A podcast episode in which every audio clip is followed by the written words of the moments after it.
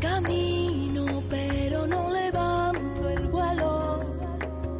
Levanto un castillo de ilusiones y sueños.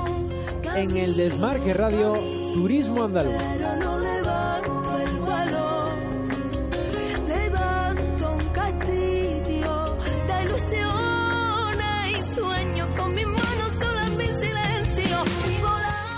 Hola, ¿qué tal? Muy buenas, saludos y bienvenidos una semana más a Turismo Andaluz, desde esta casa, desde el Desmarque Radio, para contarles la actualidad de nuestra comunidad autónoma en lo que se refiere a novedades en cuanto a cultura, deporte, gastronomía y también esa pincelada de rutas que siempre metemos cada semana. Esta semana arrancaremos hablando de proyectos interesantes que se van a poner en marcha en Itálica, en Santiponce, en Sevilla. También hablaremos del trabajo de Patricia del Pozo en cuanto a una nueva línea de trabajo con respecto al diseño flamenco y también nos pasaremos por ese por esa prueba ya tan reconocida, el Andalucía Masters de Golf, que se va a celebrar del 27 al 30 de junio. También hablaremos del aceite de oliva y de su participación en un concurso a nivel europeo.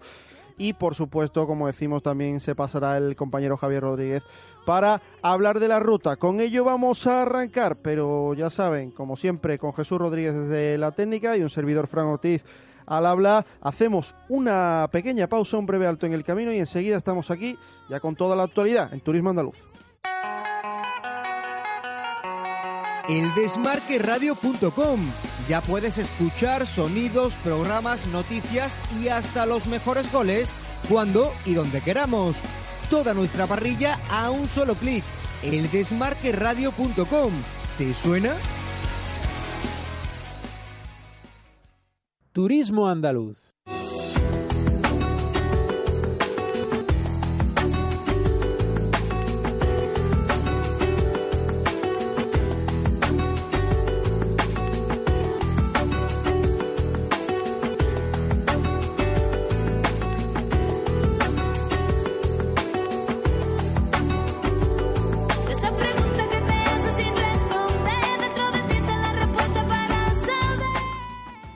Ya de vuelta en Turismo Andaluz, enseguida estableceremos conexión con el compañero Javier Rodríguez para hablar de rutas, de rutas por nuestra Andalucía. Y si lo recuerdan, los que sean asiduos a este programa, ya recordamos la semana pasada que íbamos a tener una especie de trilogía de rutas en esta sección porque nos teníamos que ir a varias, en este caso en concreto tres, en las que destacábamos su belleza, su fauna y su flora, que como siempre nos cuenta el compañero Javier Rodríguez. Hola, ¿qué tal Javi? ¿Qué tal, Fran? Muy buenas. Bueno, pues nos vamos a esa segunda ruta de las tres que teníamos por delante la semana pasada. Hay que recordarles a los oyentes que estuvimos en la ruta Sí. conocida como Tigre de Diente de Sable y ahora, es. en ese mismo ámbito y en ese mismo sentido, ¿a cuál nos vamos?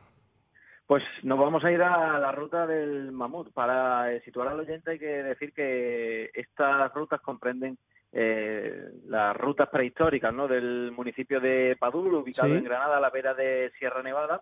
Y hoy en concreto pues vamos a dar a conocer la ruta del, del mamut que tiene un recorrido aproximado de unos eh, 8,26 eh, kilómetros y eh, ¿Por qué se llama así? Bueno, pues porque en el, en el trayecto de la historia pues han ido apareciendo restos de mamut, eh, por eso se le puso el nombre a, a esta ruta, un animal prehistórico y que, bueno, pues eh, forma parte de la, de la historia de, de este municipio, de tal forma, Frank, que eh, a muchos, muchos ya conocen a, a este lugar como la Villa del, del Mamut. Sí. Eh, hace unos años se creó este sendero, sin duda pues es una de las formas eh, una forma muy segura ¿no? y respetuosa eh, para recorrer la naturaleza anexa a la laguna de Padul, que es donde desembocan todas estas eh, rutas, las tres rutas prehistóricas. Tiene un recorrido fácil, Fran, eh, a través de un sendero de tablas de madera, eh, lo cual pues eh, facilita mucho la accesibilidad a todo tipo de personas eh, con alguna discapacidad y además se convierte pues en un enclave perfecto para disfrutar de, de un paseo en, en familia. Como tú sabes que a mí Desde me luego, gusta sí. hacer esta, estas rutitas con bocata y refresco. El recorrido, bueno, pues eh, en el recorrido podemos apreciar de taray, sauces, carrizos. Hay un montón de, de fauna y también de flora, evidentemente. La cantidad de, de avifauna pues es eh, impresionante, sobre todo al término, justo cuando llegamos a, a la laguna y pues eh, principalmente es eh, uno de los grandes atractivos ¿no? de estas tres rutas, como digo, la laguna de, Padul. Hay que recomendar para comenzar esta ruta que se inicie en los jardines de la estación, que están situados al lado del Ayuntamiento de Padul, igual que la ruta anterior que dijimos la semana pasada, la del Tigre de Diez de Sable, y bueno, en este sitio pues existe un gran espacio, ¿no? Para que podamos estacionar sin ningún tipo de problema nuestro vehículo. Hay una serie de monolitos donde se encuentran dibujados estos tres animales prehistóricos y que nos indicarán el camino a seguir hasta llegar a la ruta que nosotros eh, vayamos a hacer, en este caso la ruta del, del mamut. De esta manera, pues las tres comienzan en la parte urbana del municipio hasta llevar a la parte natural de, de la misma. Oye, Hay Javi. que decir, Fran, Sí, sí, dime. di- dime, dime, dime y ahora te, te puntualizo. Bueno, eh, hay que decir que recomendamos una vez más la parada en el aula de la naturaleza El Aguadero. Lo dijimos la semana Sí. pasada, lo volvemos a decir esta semana porque es un sitio emblemático donde se puede encontrar todo tipo de información ¿no? relacionada con, con la flora y la fauna que predomina en este municipio y a la llegada de la laguna de Padul. Eso como coincidencia de las tres rutas de las que vamos a hablar, pero como, como principales diferencias, eh, corrígeme si me equivoco, pero creo que la, la semana pasada hablábamos de una ruta lineal, en esta ocasión es circular, y luego la, la otra gran diferencia que tiene, si, si no recuerdo mal, Javi, es que esta sí. Sí. que es un poquito más diseñada para hacerla a pie, ¿no? La otra es verdad que, que tenía algunas dificultades eh, para hacerla en bici, pero sí se podía hacer esta mucho mejor a pie, ¿no? Eso es, esta digamos que tiene mayor facilidad, ¿no? Para todo tipo de, eh, bueno, eh, ya hemos dicho para personas que puedan presentar algún tipo de eh, discapacidad o incluso para hacerla en, en, en bicicleta. Eh, es una ruta de menor tamaño, comprende menor distancia que la anterior y, el sendero evidentemente es mucho más eh, práctico a la hora de, realizarlo. Así que esta ruta sí que la puede hacer cualquier persona y bueno cualquier de- deportista también evidentemente con, con ciclistas en fin es mucho más fácil eh, poder eh, hacer esta, esta ruta Fran Bueno, pues el diente de, de sable con, con el tigre nos vamos al, al mamut, otro, al mamut otro animal prehistórico y desde luego la, la ruta queda apuntada. Nos quedaría la última, Javi, que lo dejamos para la semana que viene, para completar esta, esta trilogía. eso es solo eh, apuntar que es la ruta del rinoceronte lanudo. Eso es lo único que podemos decir. Es eh, Bueno, ya la desvelaremos más la semana que viene. Exacto la semana que viene ya desvelamos el recorrido y qué es lo que hay en esta ruta. Perfecto, Javi, pues muchísimas gracias, como siempre, compañero. Gracias a ti Fran un saludo Hasta aquí la conexión con Javier Rodríguez, hablando de esa ruta que teníamos por delante y tenemos que hacerlo también a nivel deportivo y ya como siempre se encuentra en el estudio del Desmarque Radio Chema Borrero. ¿Qué tal? Muy buenas, amigo. Para hablar de golf, ¿qué tal, Sí, Fran? Muy buen buenas. fin de semana y por delante eh, del 27 al 30 una cita ya ineludible en Andalucía. Sí, el Andalucía Master de Golf, que será del 27 al 30 de junio, como tú comentabas.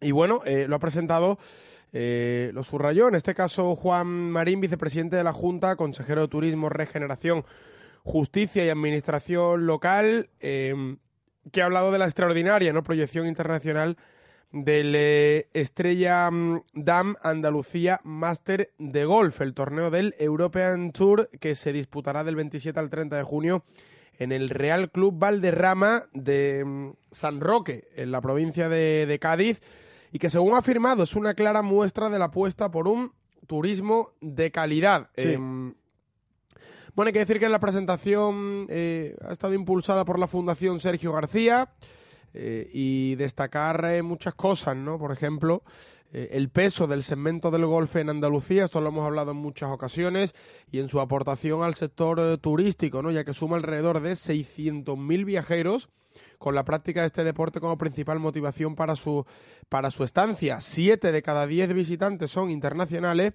la mayor parte británicos, nórdicos y alemanes. Eh, y bueno, también se contribuye ¿no?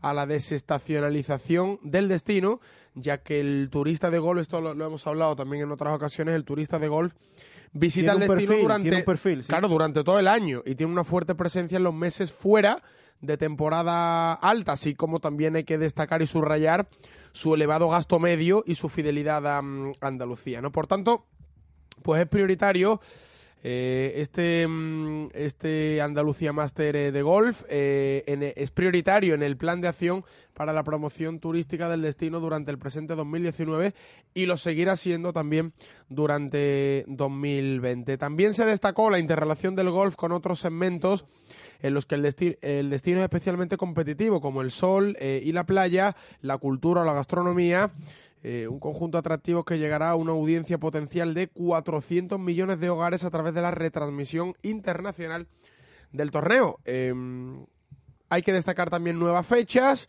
eh, del Estrella Dame Andalucía Master, Fundación Sergio García, que contará con la participación de 74 ganadores de torneos del European Tour y 21 jugadores españoles, entre ellos, además del propio Sergio García, nombres como John Ram, eh, Jorge Campillo, José María Olazábal, Gonzalo Fernández Castaño, Álvaro Quirós, Pablo Larrazábal o Alejandro Cañizares. Eh, Casi nada. Sergio García, por ejemplo, eh, emitió un, un vídeo durante el acto, pues resaltando ¿no? el papel de, mm, del torneo y, y demás. Así que nada, ya saben, tienen una cita muy atractiva, muy importante con el golf en la provincia de Cádiz, en San Roque, en el, en el Real Club Valderrama, del 27 al 30 de junio, el Andalucía Master de golf eh, perteneciente a ese mm, European, European Tour. Allí se va a celebrar esta nueva importante cita en el panorama de golf internacional, centrados en Andalucía y, como decimos, la cita en San Roque de Cádiz. Muchas gracias, Chema. A ti, adiós. Hasta aquí la información deportiva en el programa de Turismo Andaluz de hoy. Nos vamos a, a la cultura, nos vamos al ámbito cultural porque teníamos dos noticias de alcance, como ya les comentábamos en portada, teniendo en cuenta primero los trabajos que se están haciendo de intervención arqueológica en Itálica, del que nos va a hablar el compañero Víctor García Rayo. ¿Qué, tal? Buenos buenas. días, Fran. ¿Qué tal? Pues mira, se están llevando a cabo por parte de la Consejería de Cultura y Patrimonio Histórico pues Sí. una nueva intervención arqueológica en, en Itálica, en el conjunto de, Itálica y en Santi Ponce.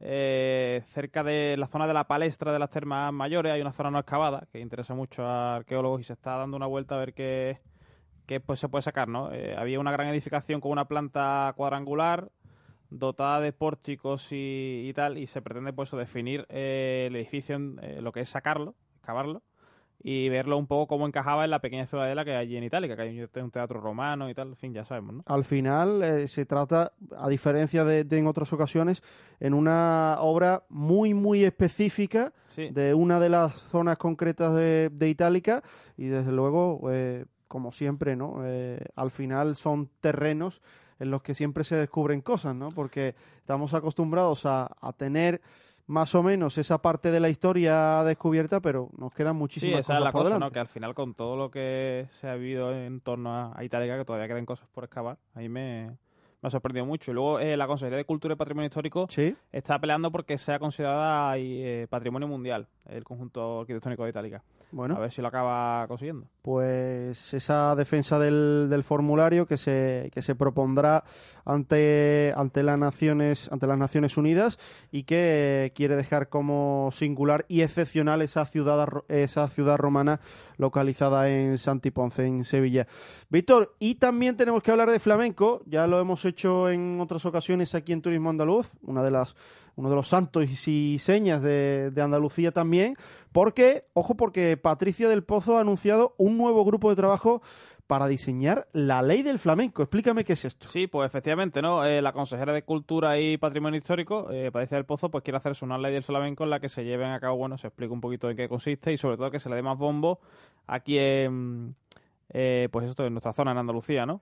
Sí, Eh, lo que quiere hacer es, eh, entiende que es un pilar fundamental de, de nuestra identidad y de nuestra y de generar riqueza en nuestro en nuestra comunidad y quiere hacer un estudio de flamenco, pues a partir de educación primaria, desde ahí que se, que se vaya estudiando.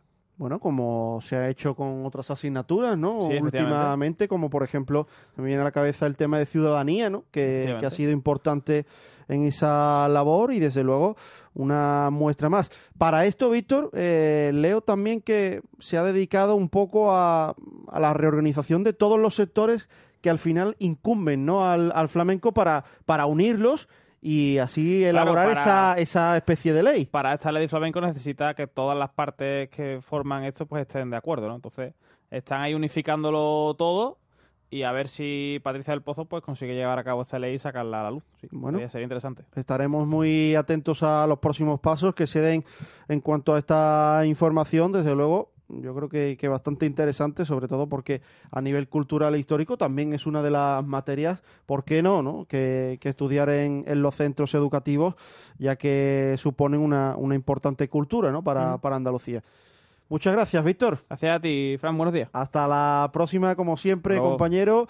Y evidentemente, después de haber analizado la información deportiva y cultural, tenemos que hablar de gastronomía y para ello, como siempre, nos atiende magníficamente al teléfono Cristobalina Cárdenas. ¿Qué tal? Muy buenas, compañera.